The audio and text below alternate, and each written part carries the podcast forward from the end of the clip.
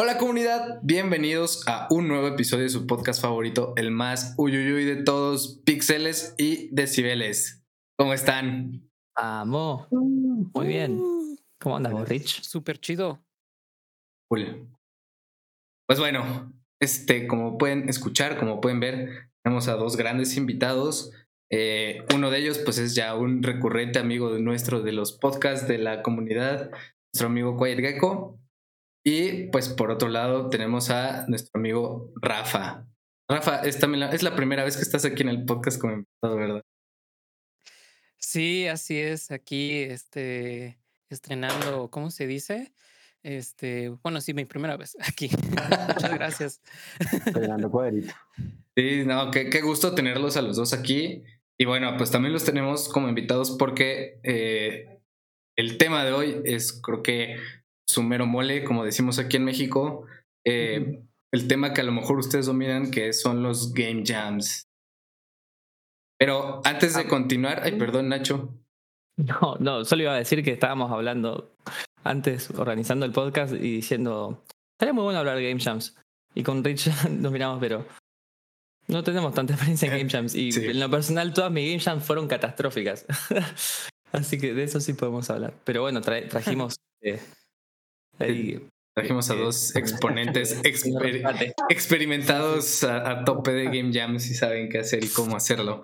Pero antes de continuar con el tema, porfa, si, si pueden dar una, una pequeña introducción de ustedes, quiénes son, qué hacen. Por favor. Sí, claro. Este, bueno, pues hola a todos. Yo soy Rafa, como me presentaron. Rafael Jiménez. Yo soy este, principalmente eh, compositor musical también hago un poquito de sound design. Este, y pues llevo apenas como un par de años este, eh, metiéndome como en esto del audio y la industria de videojuegos. Este, soy como bien eh, fiel seguidor de, de la comunidad de, de, Game Audio desde que empezó. de hecho, quiero aprovechar para agradecerles este, a los fundadores, a Rich y los que quizá no están en este podcast. Igual a Nacho también, que ya es parte de, de, de ustedes. Este, porque la verdad, si no fuese por como todo este movimiento que, que han hecho y apoyado, eh, probablemente yo no sabría o yo no, eh, muy difícilmente sabría todo lo que sé hoy en día, ¿no? Eh, o, o, sería lo que, lo que soy. No sé qué hubiera pasado, la verdad. Tal, tal vez hubiera estado como más eh, menso o más lento mi aprendizaje en muchas cosas, ¿no? Más perdido, yo creo que es la palabra. Pero sí, este, muchas gracias y este, pues nada, muy agradecido de estar aquí. Espero que este sea de, de interés el tema para ustedes y pueda aportar algo.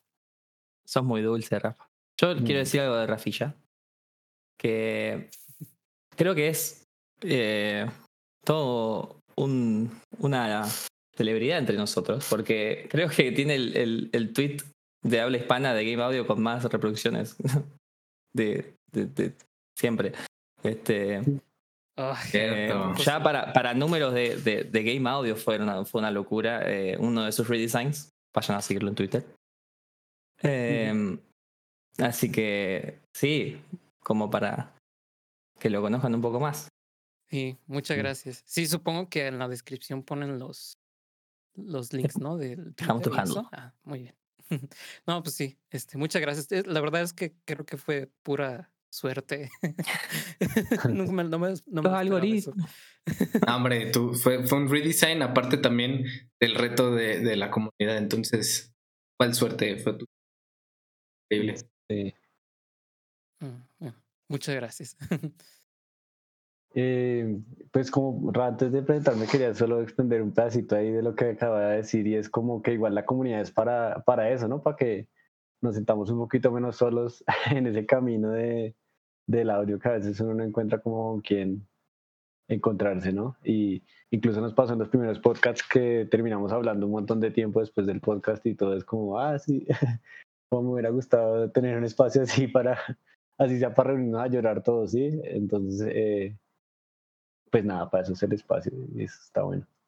Eh, yo soy Juan, eh, también conocido como Quiet Gecko. Eh, yo trabajo de manera independiente haciendo música, eh, diseño de sonido, implementación, a veces algo de programación. Y trabajo como, principalmente como technical sound designer ahorita en HL in the Pit, pero también hago sound design y últimamente también me han puesto a hacer música. Entonces, pues es emocionante hacer de todo un poco. Y ya, nada, pues siempre eh, desde, el, desde primera vez que contacté con la comunidad de Game Audio Latam también súper enamorado del espacio y de todo lo que se puede llegar a hacer. Aunque no hemos hecho ni la mitad de lo que hemos hablado, pero siempre es una buena motivación. eh, pues sí, o sea, saber que está ahí el espacio y que hay un montón de gente interesada en hacer eso y como que los esfuerzos que hacemos de manera individual eh, si hay un lugar donde podemos como ayudarnos a empujarlos. Qué, qué, bellas sus palabras. La verdad es que lo, lo apreciamos un, un, montón. Últimamente nos han llovido e, esos comentarios y creo que no nos cabe tanto, tanto cariño que recibimos de todos por parte de la comunidad. Pero más que nada como el cariño que recibimos es como, o sea, nos sentimos tan bien de que todo esto se esté logrando en conjunto, porque no solamente pues somos nosotros como eh, los que estamos eh, en esta eh, organizando y nada más moviendo las actividades y todo, sino pues todos los miembros de la comunidad están haciendo. Es increíble. Y aprovechando con esto de la comunidad y también este el espacio de las presentaciones, también me gustaría presentar a, Nacho ahora como pues un miembro permanente de la parte este, administrativa de la comunidad y también pues como un co-host permanente de, de nuestro podcast Pix. Aplausos muy dulce. No, este, yo lo único que quiero decir es que parece poco lo que hacen eh, los admins. Realmente, o sea, eh, que los admins, o sea, parece ah, como que que uno cuando empieza a tomar noción de todas las tareas que van en, en juntar contactos, en hablar con gente, en administrar reuniones, en, en planificar las, las, las actividades, en todas las ideas que charlamos y que capaz no, no llegan. Y nada, mm, lo único que voy a decir es que lo que trato de como pensar yo, mi filosofía de la comunidad, es que algo que charlaba con Rafa, de hecho, que al final la comunidad la hacen los miembros, ¿viste? Eh, al final una comunidad se define por sus miembros. Entonces, eh, así como yo quizás empecé, empecé, ahora a tener un rol más participativo, eh, creo que en realidad es solo muestra de que todos pueden tener parte y todos pueden ser parte y todos tienen una voz y que si alguien tiene propuestas siempre van a ser escuchadas. Porque me parece que si no nos apoyamos, literalmente, no nos van a apoyar nada. Eh, no nos va a apoyar nadie. Em, porque también, claro, uno empieza y va a Game Jams, como el tema de hoy, y se siente re perdido, porque capaz no encuentra a nadie. No encuentra a nadie. Em, así que porque todos dicen, anda a Game Jams, anda a Game Jams, sí, querés aprender a Game Jams. Bueno, ¿por qué no definimos qué es una Game Jam? Entonces, ¿qué, para empezar, para que la gente sepa. Porque hay que ir a Game Jams. Sí. Pero es terrorífico ir a Game Jams, ¿sabes? Entonces, eh, no sé, Rafa o, o Quiet, Quiet, ¿te parece? Eh, hacernos un pantallazo. Sí, claro, Pues eh, un, un Game Jam es en sí una maratón de desarrollo de videojuegos, ¿sí? Entonces es un montón de gente, pues la parte física, que ahora hay mucho más digital, o sea, siempre han existido las jams digitales, pero obviamente eso se fortaleció más con la pandemia, pero usualmente presencialmente son personas que se reúnen en un lugar, no sé, tres días a hacer un juego o se dedican un mes entero a hacer un juego de manera remota y, y pues al final lo entregan en ese tiempo. Eh, usualmente hay una temática y unos diferenciadores o algunas reglas específicas de cada game jam. Eh, pero sí, en sí es una maratón para desarrollar videojuegos en poco tiempo. Y la palabra maratón puede ser un poco confusa, ¿no? Mm. Porque la verdad que sí, uno se esfuerza un montón en muy poco tiempo y lo da todo. Lo cual, eh, nada, también yo he escuchado que le dicen el malamente, quizá, el, el crunch. Ah, este Simulator. Sí, sí, sí. Yo digo el, el crunch speedrun, sí, sí, sí. Claro, no, yo aprendí a hacer crunch, Sí. pues primero en la universidad, pues en la no, no universidad, sino en la escuela donde estudié un poco, pero los jams son lo que me enseñaron a hacer crunch, que no quiere decir que está bien hacer crunch. Ahora digamos que, eh, ahora que hago parte de comunidades y, que también incluso eh, desarrollo algunos, ayuda pues a, organizar algunos jams y todo eso, siempre estamos diciendo como no, no, no, pero no, no se acostumbren a hacer crunch porque obviamente es un arma de doble filo, luego sale uno de, del jam con eso normalizado en la cabeza y entonces en el trabajo se replica y en la vida y ya se vuelve un círculo vicioso ahí de crunch eh, del que es muy difícil salir. Para los que quizás no conozcan la, la palabra, eh, crunch es como hacer horas, horas extra con tal de llegar al deadline y entregar tu vida. Pacto. Trade offer. you receive un juego terminado, eh, pero perdés tu vida un poco. Sí, y tu energía. como fresco. Y una vez, una vez con un equipo eh, que se llamaba Black Mamba Studio, hicimos un jam, eh, era un jam de 24 horas. Uf. y, y era con premio y nos lo ganamos y la gente eh, como que terminó un poco resentida con nosotros porque nosotros nos habíamos ido a dormir, pero dormimos como, como cinco horas, ¿sí? O sea, no es que hubiéramos dormido un montón de horas, igual así hubiéramos dormido y lo ganáramos, pues sí, es problema de ellos por no saber administrar el tiempo, ¿sí? Eso fue una gran lección. Pero sí, la gente era como, ay, ganaron ellos que se fueron a dormir todos vagos y como, como así, solo cinco Ah. horas no es dormir bien.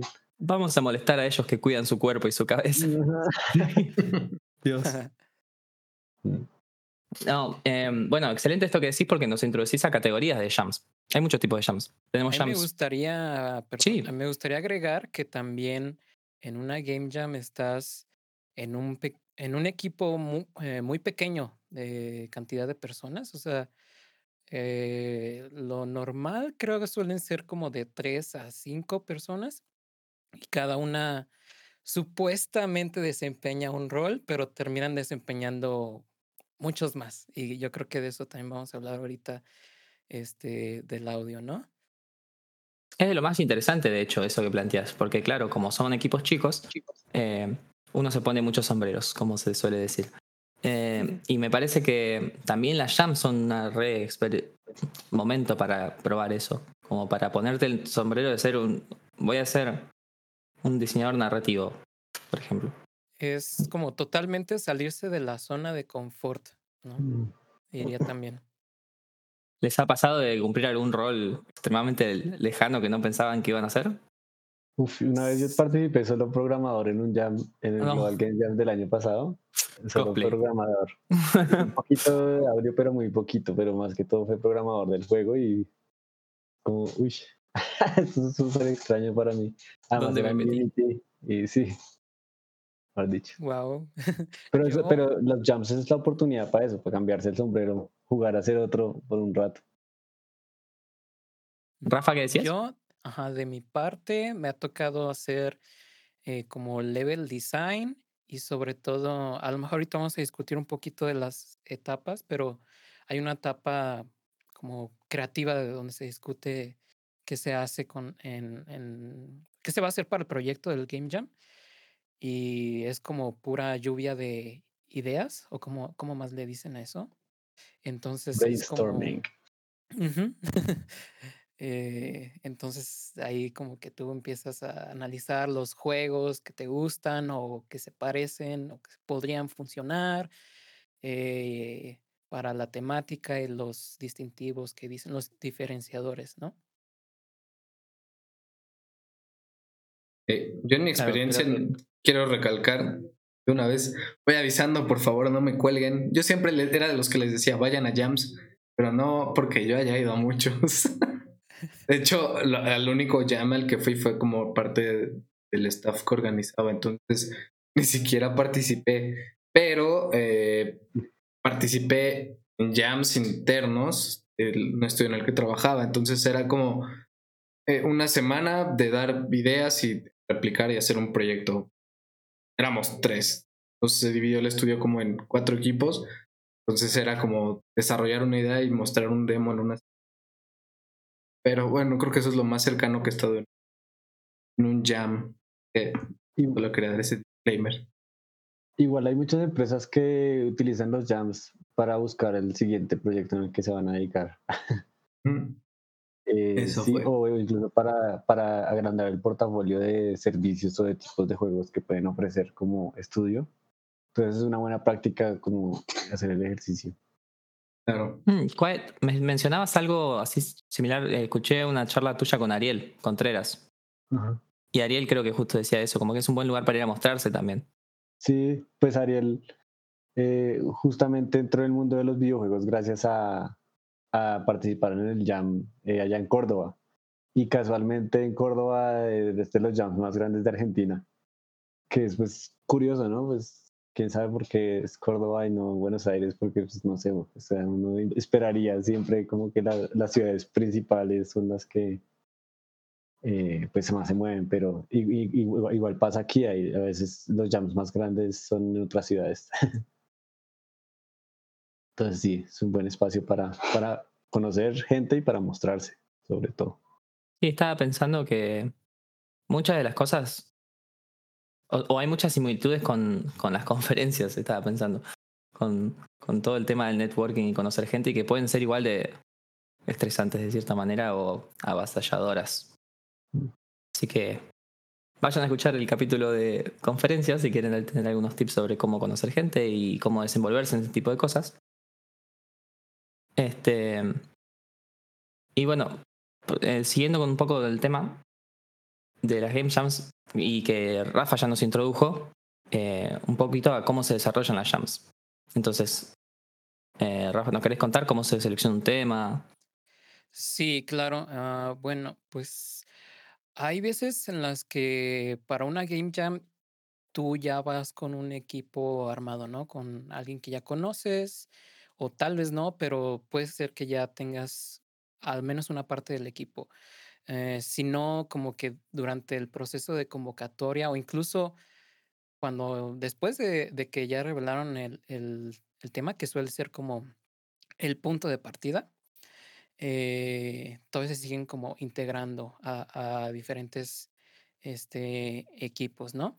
Eh, y sí, dan el tema, los diferenciadores, como comentaba este Gecko. Y pues ahora sí que empieza el calvario, ¿no?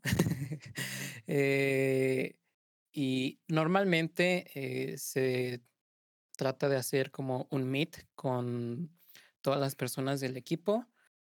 Em, y más importante, antes de discutir cualquier cosa del, del proyecto, del Game Jam, es eh, pues presentarse, ¿no? El networking y todo esto.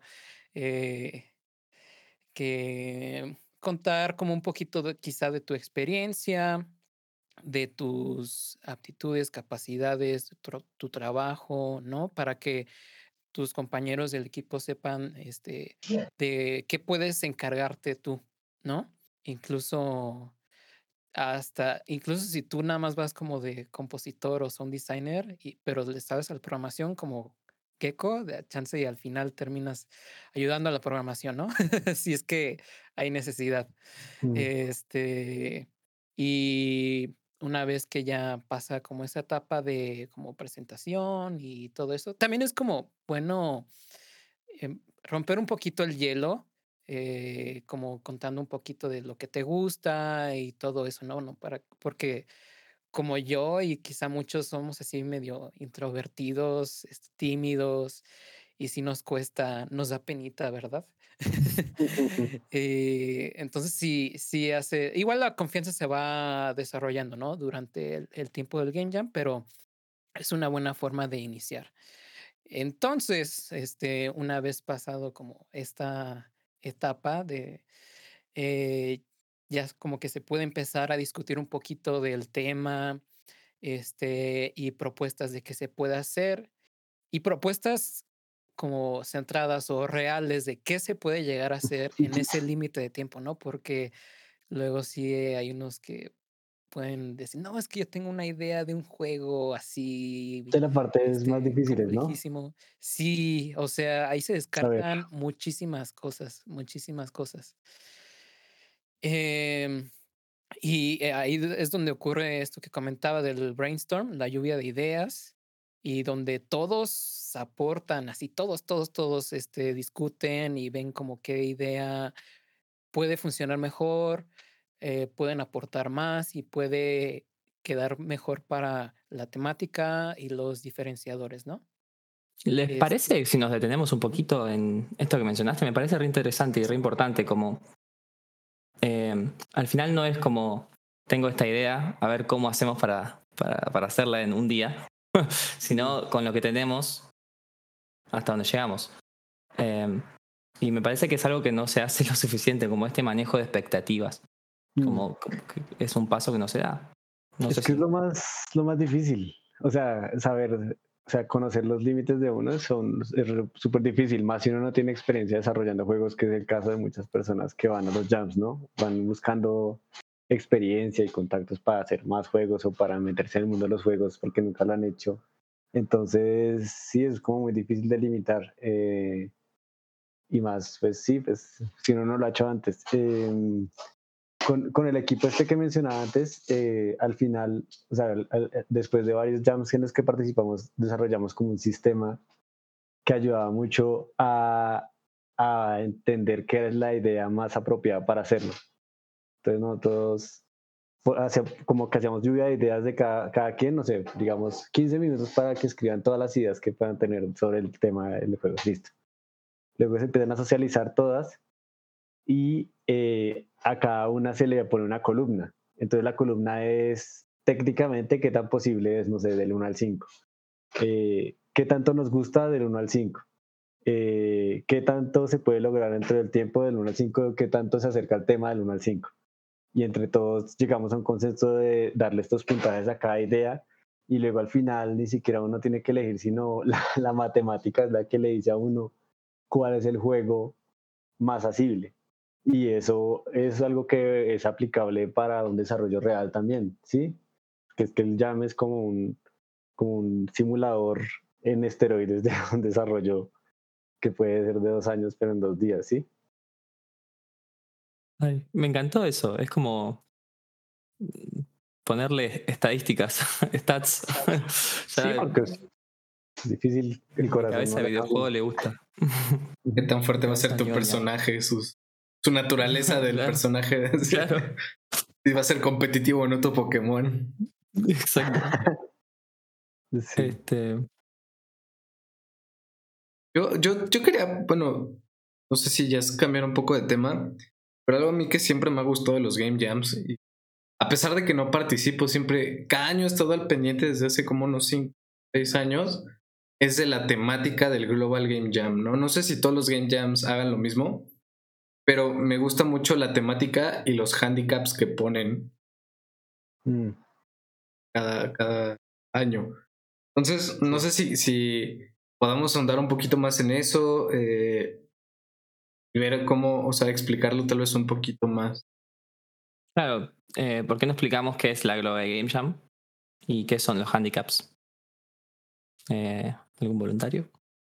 ¿Rafa? La Global Game Jam es la- el, el jam más grande a nivel mundial. Antes era tres días y ahora es una semana.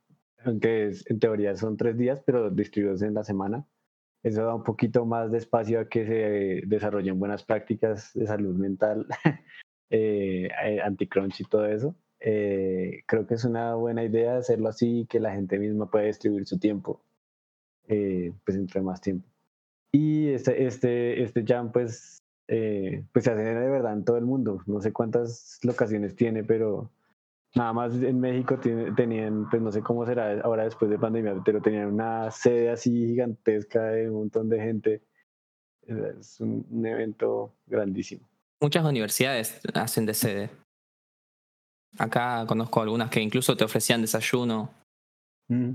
eh, y también Sí. como están... No, sí.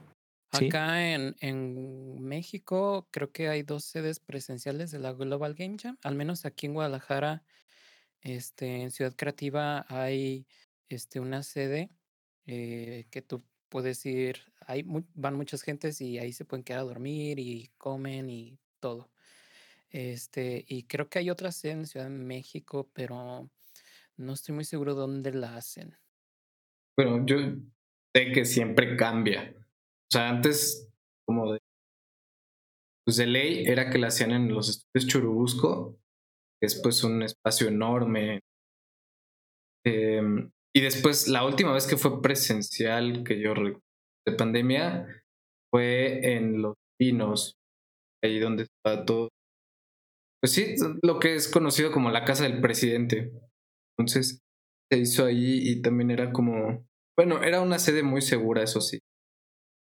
Toda esta zona presidencial y así, pues había mucha eh, tenía campos enormes, tenía áreas enormes para trabajar, entonces sí, ese se hacía ahí y ahora actualmente no sé, pero bueno, o sea, si tienen dudas del Global Game Jam en su país, en su ciudad, siempre pueden acercarse ya sea con nosotros en Game of the Latam a preguntar o si no pueden buscar este la página oficial del Global Game Jam su país, su ciudad y les va a decir cuáles van a ser las sedes, si van a ser presenciales o van a ser este, cuáles. Eh, sí, ya que estamos en el tema, podemos mencionar calendarios. Eh, ahí está de Indie Game Jams, es una página, y después, bueno, el calendario de Itch. Hay, hay muchas para encontrar. Jams de todos los colores y sabores. Hay una que se llama la Try Jam, que son tipo tres horas. No se las recomiendo. Busquen una más larga que se acomode a ustedes. Sí, todo el tiempo en, en Itch.io, este, ahí aparecen game jams que están pasando todo el tiempo, prácticamente, y de, mm. y de todos tipos de, de tiempo límite, ¿no? Desde horas, como dices tú, Nacho, hasta de un mes. Creo que es lo más que he visto que es una game jam. Entonces, y, y aquí en México también, bueno, no sé si nos vamos a seguir por esa línea de seguir diciendo de otras game jams, pero quizá otra de las más importantes de México y América Latina es la Woman Game Jam, me parece, ¿no? Que esa se da más o menos como en verano, agosto. como, ajá, como... Agosto, septiembre, depende de algunas cositas. Sí, que de hecho esa fue mi primer Game Jam. Genial. Sí, en el 2020. Ah, la primera virtual.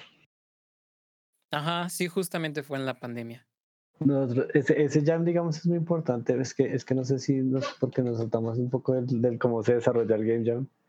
Em, pero, pero digamos que combinando lo que sigue, que es porque es bueno, el Woman Game Jam, por lo menos aquí en Colombia, vimos un impacto muy importante en el, en el, en el, con el Woman Game Jam. Nosotros eh, organizamos el primer Woman Game Jam con Tan Grande y jugando en 2019. Fue presencial y participaron, si mal no recuerdo, 28 mujeres. Y era como primera vez que veíamos tantas mujeres desarrollando juntas en, en, como en toda la historia, o sea, en todos los Global Game Jam, que es como el jam más o menos más reconocido aquí también, eh, siempre había una o dos mujeres, eh, entonces pues ver tantas mujeres interesadas y solo puedan participar mujeres, pero hubo mentores hombres, entonces era como un espacio mixto, pero las, las participantes eran solo mujeres y eh, pues varias cosas eh, positivas pasaron. El siguiente Global Game Jam, que fue el último Global Game Jam presencial antes de la pandemia, eh, participaron ocho mujeres en el Global Game Jam. Entonces, claro, eso es una de una dos a ocho, o sea, suena poquito, pero para las estadísticas de lo que es un jam aquí, eso es una cantidad muy grande de mujeres. ¿no? En Global Game Jam aquí participaban 15, máximo 30 personas. Entonces, sí, ocho mujeres es ya casi la mitad, sí, entonces eso es muy bueno. Y otra cosa positiva es que al día de hoy, si mal de nuevo no están mis estadísticas, de las 28 mujeres que participaron, al día de hoy más de la mitad eh, trabajan en, videojuegos. Entonces, eso también es algo súper positivo, ¿sí? O sea, Increíble. Es, como el, es el, tipo de impacto que se puede hacer con un jam. Y además, existen jams que tienen temáticas eh, mucho más serias, eh, sociales, eh, demostrar cosas de la herencia cultural, cosas de, de que muestran problemáticas eh, de las regiones, eh, problemáticas, eh, sí, de todo tipo. Y a través de un jam es, es, es una herramienta muy fuerte para integrar otros campos y otras personas y otros rubros dentro de una misma fuerza que ayude pues a, a si no solucionar, por lo menos visibilizar problemática y darle un espacio a la gente para que se exprese a través de los videojuegos, ¿no? También para aprender uno, me parece. Mm. Es, sí, así. Sí, también hay exclusivos de algunos motores, ¿no? Como Picocho, eh, recuerdo que también hay, ha hecho mucho ruido, este, o como temáticas de ya muy clavadas, quizás así de puros laberintos, ¿no? O puros eh, juegos de texto, novela visual, mm. eh, ya muy específico a, un género de los videojuegos. Em, ya que estamos en tema números de personas y asistentes, em, estaba hablando con un amigo con J, eh, le mando un gran saludo, em, que nos pasaba algo que era el número de personas de audio presentes en una jam, como el ratio de personas de audio, que puede ser como catastrófico a veces. Sobre todo porque la realidad del audio es que a veces la mitad de las, la mitad de las jams el audio no llega al juego. Entonces, eh, y nos Dana J me decía, y, como que cuál es nuestro rol en todo esto, ¿entendés? Como, mm. como qué, qué es lo que tenemos que hacer, qué acciones tenemos que hacer y, y, y qué está pasando quizás, si es que, no sé, que, que, aparece tan poca gente en las jams de, de audio. No, pues no sé si hay una respuesta, ¿no? Pero... Pues sobre todo es porque no tiene ni idea de casi, o sea, si uno está en el mundo del audio y quiere meterse a los videojuegos, casi nunca tiene idea de cómo hacerlo, realmente. Pues creo, ¿no? Me parece como que la gente solo sueña con, ay, sería chévere dedicarme a hacer música para videojuegos, que es lo más común, ¿no? Pero, ¿y cómo se hace eso? Eh, ¿Hacen videojuegos en mi país? sí, sí, sí, Empieza, a ver un montón de, eh, a, salir un montón de problemáticas de la industria en Latinoamérica. Ahí, pues, que no solo pasa aquí, pero sí, digamos, la primera jam en la que yo participé fue la Global Game Jam cuando yo vivía en Canadá, en Vancouver y eran como 300, 400 personas y éramos como 20 personas de audio, más o menos, o si menos, por ahí 14 personas de audio. Entonces, ¿qué, ¿qué hacía una persona de ellos? Reunirnos a todos los de audio y entre todos nos volvíamos una mini empresa de... de entre El sindicato. ah, entonces como, era como una oficina, entonces alguien bueno, necesitas audio para tu juego, ven y me dices qué necesitas. Y todos íbamos llenando spreadsheets y la gente iba mirando en los spreadsheets como, bueno, ¿qué vamos a hacer? Yo voy a hacer esto y esto y esto de este juego. Ah, sí, no, yo quiero hacer esto. No, venga, la falta este juego no tiene nada de audio, ¿quién lo va a hacer? Sí.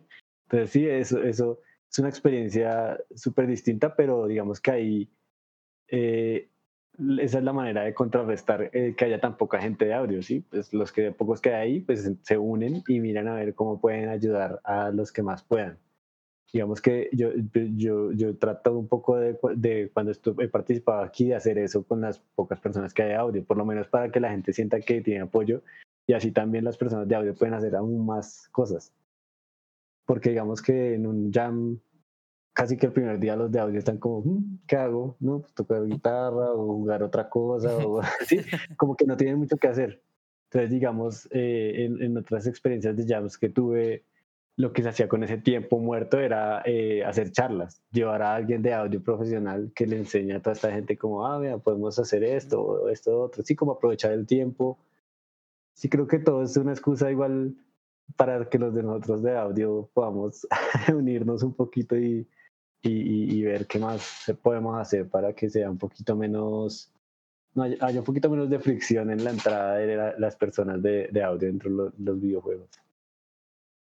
Sí, yo de mi parte, yo recuerdo que eh, yo no tenía idea, o sea, yo quería, justamente lo que acabas de decir, Gecko, yo quería hacer música de videojuegos y bla, bla, bla, pero yo no sabía que existían las game jams y no fue hasta que escuché mencionar en, en este podcast este, de las game jams que ya como que empecé a, a, a ver y, y, creo que como, como no había podcast de este tema hasta este momento, pues más bien yo fui como creo que preguntando ahí en el Discord o uh, buscando en YouTube, ¿no? Encontré los canales de YouTube de, de estas game jams y encontré más información y todo eso y empecé a preguntar dónde puedo participar, cuándo va a haber una game jam.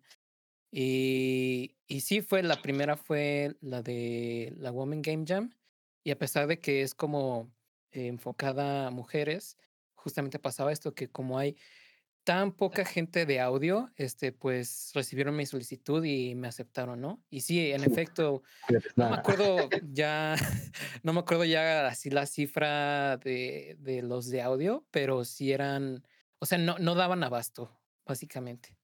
No daban abasto, no, no había manera que dieran abasto, era muchísima gente. Y así es también un poco en la industria, ¿no? No, no somos tantos tampoco. Sí, sí, y no, no sé qué tan nuevo sea este tipo de eventos de las Game Jams. No sé si ustedes sepan más de eso, pero yo creo que sí hace falta como sacar un poquito más ese tema, ¿no? Para que la gente ubique eso, si, si le interesa, si tiene como esa espinita de que quiera hacer videojuegos, como de que eh, sepa que es una game jam, cuándo va a pasar una game jam y que tenga una eh, experiencia, ¿no? O varias experiencias, porque puede ser que igual no le encante la primera experiencia, pero hay experiencias muy buenas también ahí. Tal cual. Y, hay, y hay mucho potencial en los jams, o sea, no solo, como mencionaba ahorita, las temáticas culturales, las temáticas eh, como de, de protesta incluso. Eh, todo eso son herramientas que puede utilizar. Digamos que nosotros como en Latinoamérica estamos en otro momento de la industria que ya cada vez va cogiendo más impulso, pero el jam se convierte en un espacio que casi que uno trata de lograr que exista, más que que uno ya entienda que es ese lugar. Eh, allá en Canadá, eh, mientras pasaba el Game Jam, estaban puestos de Capcom, de EA, eh, sí, había gente yendo a reclutar y a ver talento nuevo dentro de los jams. E, eso, eso hasta ahorita está más o menos empezando a pasar, por lo menos en Colombia, pero sí, no, no sé, sí, entonces como que el, el, jam termina, empieza siendo como una oportunidad para que la gente se conozca y para que no sé qué, pero termina siendo una herramienta para impulsar la industria y para entender cómo está funcionando la industria local, ¿no? Por lo que digo que es como un, un, un desarrollo en esteroides. En tres días uno ve como en quién, puede confiar, si esta man la saca adelante o si no, o si de pronto va a quedar saturado de tanta presión y no puede terminar las cosas, sí, ese, ese tipo de cosas. Y está hermoso que sea ese espacio en el que te puedes ir a equivocar, como que, que, que, que, podés ir a, a probar justamente. Eso, justamente para eso son. Para que uno se equivoque, para que uno aprenda. Tiene una repercusión, a lo mejor, como lo sería en un trabajo la repercusión de que a lo mejor si no hiciste bien tu trabajo, pues obviamente va a tener este, la repercusión en tu sueldo o el peor de los casos te quedas sin trabajo. Entonces yo creo que pues esas experiencias como los jams son para eso, para aprender.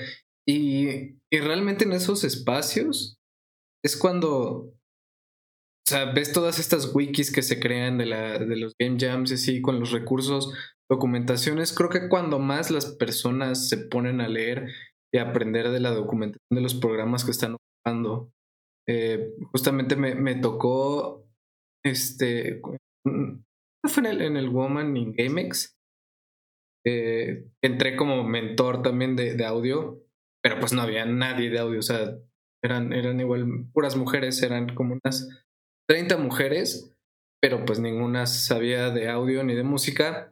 Entonces me acuerdo que bajaron sonidos de, de páginas gratuitas y todo, y querían aprender del middleware. Entonces se pusieron a leer sobre Fmod, se pusieron a leer sobre Wise. Una de ellas se puso a hacer en su tiempo libre este el primer curso de Wise 101 y todo el 101 y y así, los, así me ponía a ver en los diferentes equipos y había unas que estaban leyendo esta documentación de cómo crear su repositorio en GitHub este, y, todo esto, ¿no? Entonces, yo siento que esos espacios siempre son como una fuente de conocimiento muy grande y es cuando puedes compartir todos esos conocimientos, porque no pasa a lo mejor que, pues sí, de repente si tú eres de audio están viendo la implementación o están viendo siquiera poner un sintetizador dentro de, del juego, crear un sintetizador dentro del juego, tú ya tienes esa noción y puedes ir pasando esos, esos este, a equipo y puedes ir rolando todo tipo de información. Entonces, si,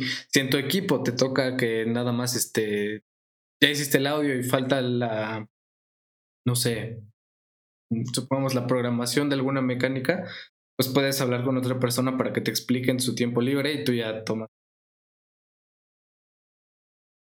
Mm.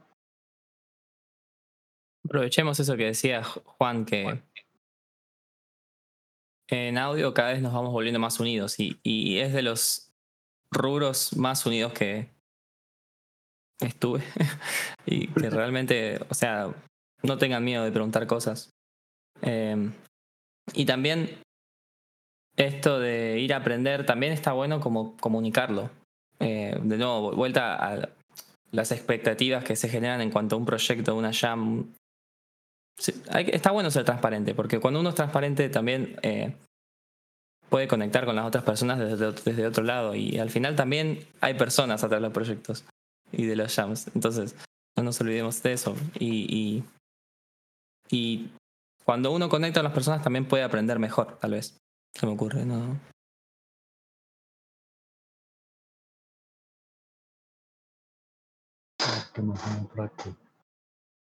Este, ¿Les parece si nos movemos quizás a algún, algunos tips para jams? Este, como por ejemplo, tomar agua. ah, yo, yo sí quisiera como quizá dar unos consejitos ahí. Eh, oh, a ver, espera, ¿cuál, era la pregunta? Ya me confundí. Sí, tips para Shams. Ah, Tal vez eh, en base a, sufrir antes una anécdota para que no le pase a otra persona. Sí, en 2020, Rafa del 2020 trabajaba en una laptop. Bueno, todavía trabaja en una laptop, pero esa laptop estaba a la altura del escritorio. O sea, su cuello, el cuello de Rafa, estuvo no sé cuántas horas así inclinado y casi pagaba las consecuencias de una manera muy mala. Entonces, uh, yo les diría, eh, traten de tener un equipo o, bueno, no equipo, más bien de forma adecuada a su equipo para que puedan trabajar en, ese periodo de tiempo sin tanta repercusión de si es que si se van a desvelar y, y, todo eso, que al menos este, las molestias que tengan no sean por ese tipo de problemas, ¿no? Tengan una silla un poquito decente. Yo también en ese tiempo tenía una, mi silla era una silla de plástico, esas blancas este, no, sea, horrible. ni la silla, ni, ni la altura del, del monitor. Este, entonces, yo diría que eso es un buen paso para considerar. Y eh, quizá ya entrando a la forma de trabajar y cuando empieza uno a trabajar en una game jam. En mi experiencia, yo he tratado de empezar con la música. Regularmente no hay mucha música, o sea, cuando mucho hay dos temas y me estoy viendo muy este generoso. Eh, porque hay veces, como dicen, ni siquiera llega la música, ¿no? A estar en el juego funcionando. Eh, pero a mí lo que me gusta es eh, el tema principal o el más importante, voy a, tratando de hacer, cuando, ya se definieron este, los conceptos principales, ¿no? De va a ser este juego, incluso probablemente esperar un poquito a los de arte para que ya tengan algo de visual, para ver cómo el tipo de mood o vibes este, que va a tener el, el juego. Eh, entonces yo ya voy creando como un boceto musical, ¿sí? Que es como la idea más o menos por la que va a ir la canción y se los voy pasando al equipo y ellos me van como dando su feedback, ¿no? De que, ah, me gustó esto, o métele, me gustaría que metieras este otro instrumento también, o está muy chévere, o tal vez no funciona tanto, o vamos viendo, pero al menos ya eso va dando un poquito de noción. Incluso me han dicho los artistas que, ay, está muy padre, hasta me sirve de inspiración, ¿no? Este, entonces, sí, hay, sí, sirve ir como haciendo un poquito de cositas. Em, y yo en mis primeras game jams, como no era, este, no grababa, no hacía foley ni hacía sound design o hacía algo así como muy, muy, muy básico, pues me apoyaba de estas páginas de, de sonidos gratis, que creo que hay una que se llama Free Sound, me parece, que es como la más famosa. Y pues ya checaba ahí como algunos sonidos que me gustaban y yo en mi, en mi DAW, en, en Reaper que yo uso, les daba como un poquito la vuelta o los modificaba un poquito para, primero para que no usar el sonido tal cual y segundo pues para que sonaran todos esos sonidos como una manera más homogénea, que se sintieran como parte de lo mismo. ¿Sí? Y este, algo también bien curioso que me ha pasado en las Game Jams es que mucha gente quiere hacer juegos de música y por el lapso de tiempo se descarta así definitivamente. Eh, pero eh, básicamente serían esas como mis recomendaciones, tal vez muy generales. Eh, la música y los sonidos generalmente suelen tener una programación muy simple, o sea, como en loop, nada más, ¿no? En caso de ser música. Eh, yo he intentado ahí como empujar porque tengamos ahí un poquito de interacción, pero siempre por tiempos eh, es muy difícil, muy, muy, muy difícil. Eh, y pues nada más creo. No sé si Gecko tenga como algo más o ustedes. Sí, pues igual estuvo bien completo lo que decía. Sobre todo me parece importante resaltar esto de pronto arrancar con la música o el ambiente eh, ayuda como a homogenizar el estilo e incluso puede proponer incluso el estilo también a veces el artista empieza a escuchar y dice como uy ya sé lo que estamos haciendo y se va por allá y puede uno jalar un poquito como el estilo hacia lo que uno quiere también por medio de la música eh, pues porque la música es el manipulador más grande del universo el audio y la música en especial manipula cualquier mente que ustedes quieran.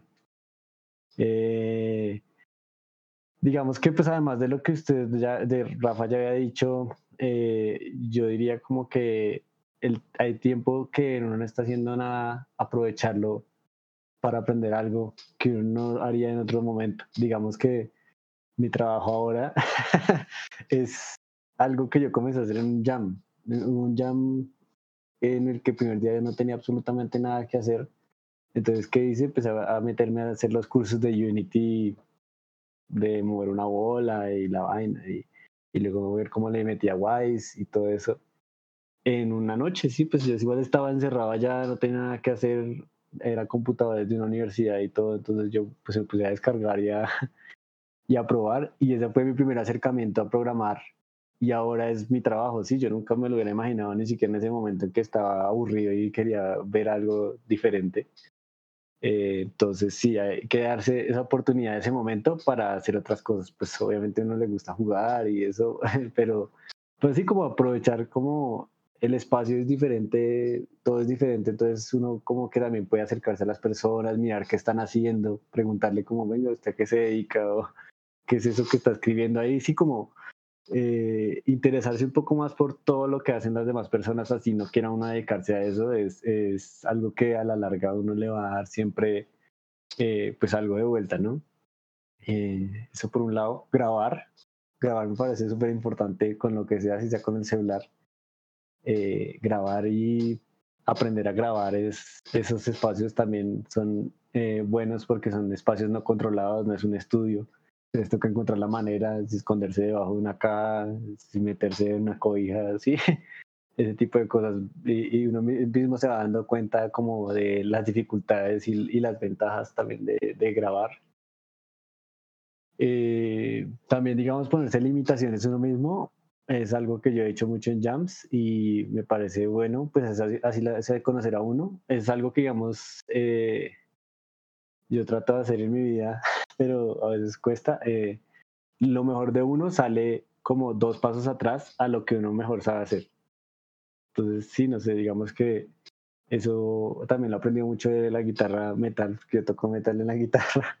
Entonces, sí, cuando uno está así como re, ah, es que esto lo puedo hacer, si uno compone una canción que sea dos pasitos atrás más fácil, uf, eso va a sonar más increíble que absolutamente todo. Asimismo con las habilidades de uno. Entonces uno ya sabe como yo soy súper bueno en esto, voy a utilizar esta herramienta y voy a devolverme dos pasos atrás y voy a ver este botón que nunca uso para qué es o, o, voy a usarlo de otra manera. Digamos en algunos jams yo decía, listo, todos los sonidos los voy a hacer con Massive y así yo aprendí a usar más y a entender que, eran todas esas ondas que yo tenía y sí, porque uno ya se acostumbra a utilizar siempre lo mismo y así ya le, le encuentra el secreto. Entonces, de nuevo, dos pasitos atrás y otra vez. O en otros jams decía, listo, yo este jam voy a llenar este disco duro en la noche anterior de todos los sonidos que me encuentre y con todos esos sonidos voy a hacer el sonido de todo el juego. Así no tenga, así si el, sonido, el juego sea de perros y no tenga perros en eso, pues ahí miro a ver cómo qué me invento con lo que tengo, pero es, eso también le, hace a uno como explotar la cabeza y el sound design es, es eso, es la oportunidad, ver la oportunidad. ¿sí? Uno anda con sound designer y se da cuenta porque por allá un bus frena y suena como, y todos como, uy, eso sonó, o abren una puerta y como, uy, eso toca deberíamos grabarlo algún día, aunque nunca lo graba uno, pero sí como que sí, es, es, es, es, desarrollar esa, esa, como esa ambición y esa, mm, ¿cómo se diría eso? Esa atención, esa atención al audio, eso es lo más importante y estos espacios son geniales para ejercitar ese tipo de cosas de manera segura. Me encantó, me encantó. Me parece la frutilla del postre perfecta para, para empezar a, cerrar el podcast acá. Eh, me gustaría agradecerles por todo la carretilla, la caminada de conocimiento que nos volcaron. Eh, darles el espacio si quieren decir algo eh, y sus redes, por favor, siempre. Rafa. Sí, primero nuevamente gracias otra vez por la invitación. Este, y si gustan seguirme, estoy en Instagram y Twitter como arroba el-rafilla o Rafael Jiménez Music, también así me encuentran, igual ahí en la descripción, este, me pueden encontrar, este, por si se les ofrece algo o si gustan también preguntarme algo de esto también, igual que la comunidad de aquí, este, pues ahí estamos, este, por si algo se les ofrece en lo que los podamos ayudar o orientar, aunque sea un poquito, ¿no? y busquen como tu serie Los Melolúdicos, ¿no? Ah, bueno, sí, también tengo desde diciembre un proyecto, eh, un canal en YouTube, donde me dedico a hablar de eh, música de videojuegos que se llama Melolúdicos. Eh, igual y no sé si también lo pueden poner como ahí en la descripción, porque luego en la búsqueda, como ahorita es medio reciente, a veces ni sale. pero sí, le trato de darle como un enfoque que creo que casi no hay mucho contenido al respecto y eh, está más orientado para que personas de que no necesariamente sepan de audio puedan como interesarse o saber más cosas de audio de videojuegos, no necesariamente solo de videojuegos, también de películas o este personas entusiastas, ¿no? O también nosotros que somos de audio, incluso también te puedes llevar algo de ahí o, reflexionar. Entonces, este, sí, los invito a echarse una vueltita por ahí y ojalá también les sea así de, de interés. Muchas gracias. Eso. Eso, eso me parece genial porque creo que una de mis luchas los años recientes ha sido como romper esta barrera que existe gracias a cientos de años de música académica entre la gente y la música. Entonces, es, yo creo que es muy común para todos habernos encontrado con una persona random que le dice, ah, yo siempre he querido tocar guitarra, ah, yo siempre he querido cantar. Y es como si, pero señor, usted tiene como 40 años, o sea, todavía puede hacer un montón de cosas, no se va a morir mañana. Sí, entonces, eh, todo eso sucede también por esa barrera y esa brecha tan grande que la academia puso sobre el- la música. Entonces la música es un lenguaje de todos y para todos. El estudio de la música le ayuda a dar herramientas y analizar y a volverse un poco musicólogo y entender otra, las cosas de otra manera. Pero la música es de todos. Todos pueden con una guitarra si sea sin afinar y rascarla cuantas veces quieran al día y es una forma de, de comunicarse y de expresar. Entonces me parece muy chévere que tu canal sea enfocado de esa manera, porque pues sí, como que necesitamos que se rompa esa brecha de la gente con, con la música. Sí, y necesitamos que la gente como que sepa ya un poquito de más cosas para que se sepa expresar, ¿no? De, de lo que quiere, porque ves que no saben por qué les gusta algo o no tienen como idea de, de qué es lo que quieren y cosas así. Y quiero como ayudarlos un poquito, ¿no? A eh, que se interesen más y, y sí, pues para que ayude con eso en general. Mm. También para hablar con tus padres, que es lo que haces, porque es siempre difícil. Para convencerlos de que, de que paguen la universidad. Ah, tal cual. Eh, Eh, yo no me sé, yo no me sé mis, mis, mis tags, creo que es arroba quietgecko en casi todo lado. Eh, si no es quietgecko pegado, es quiet, vaya al piso como su guion gecko. Eh, también, pues no, no soy tan juicioso como canal de YouTube y todo eso, pero tengo un canal de YouTube en el que subo eh, algunas entrevistas que hago cada tanto que se llama La Caverna del Gecko. Y es básicamente un espacio para visibilizar profesionales latinoamericanos en la industria de videojuegos en el audio. Entonces, pues sí, la gente habla como de lo que les apasiona y eh, nos acercamos un poquito todos y ya sabemos como a quién podemos llamar y cosas así.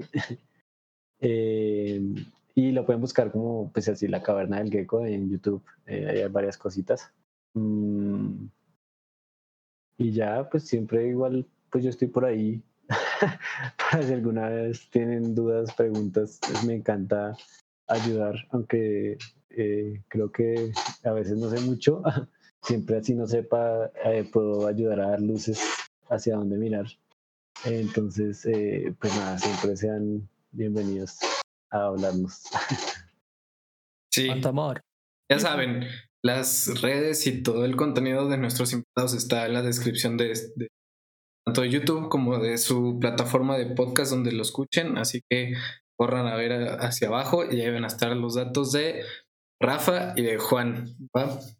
Y, y síganlos, por favor. En serio, el contenido que hacen ellos es increíble. O sea, tanto como Rafa analizando la música de los videojuegos, como Juan eh, entrevistando a otros profesionales del game audio es material único e imperdible. Por favor, síganlos y si los conocieron por aquí, escríbanles en YouTube y todo así de venimos del podcast de Game Audio Latam y les mandamos saludos y, y muchos likes y subs y lo que sea. Eso, dejen, dejen un comentario acá y un like si quieren que Rich haga una serie de Destiny. No, no, no salimos del tema. Muy bien, pues entonces Bueno. con eso cerramos. Muchísimas gracias otra vez por estar aquí con nosotros y compartir toda su información tan valiosa. Seguro les servirá a, a muchísima gente más. Y bueno, pues cerramos con no está majo, pero seguro Nacho se sabe la frase, por favor, Nacho. Vayan a tomar agua y lávense los dientes. ¡Go! Yes. en Genkidama. Muy tiempo. Gracias, cuídense. Muchas gracias, nos vemos. Adiós, bye. Bye bye.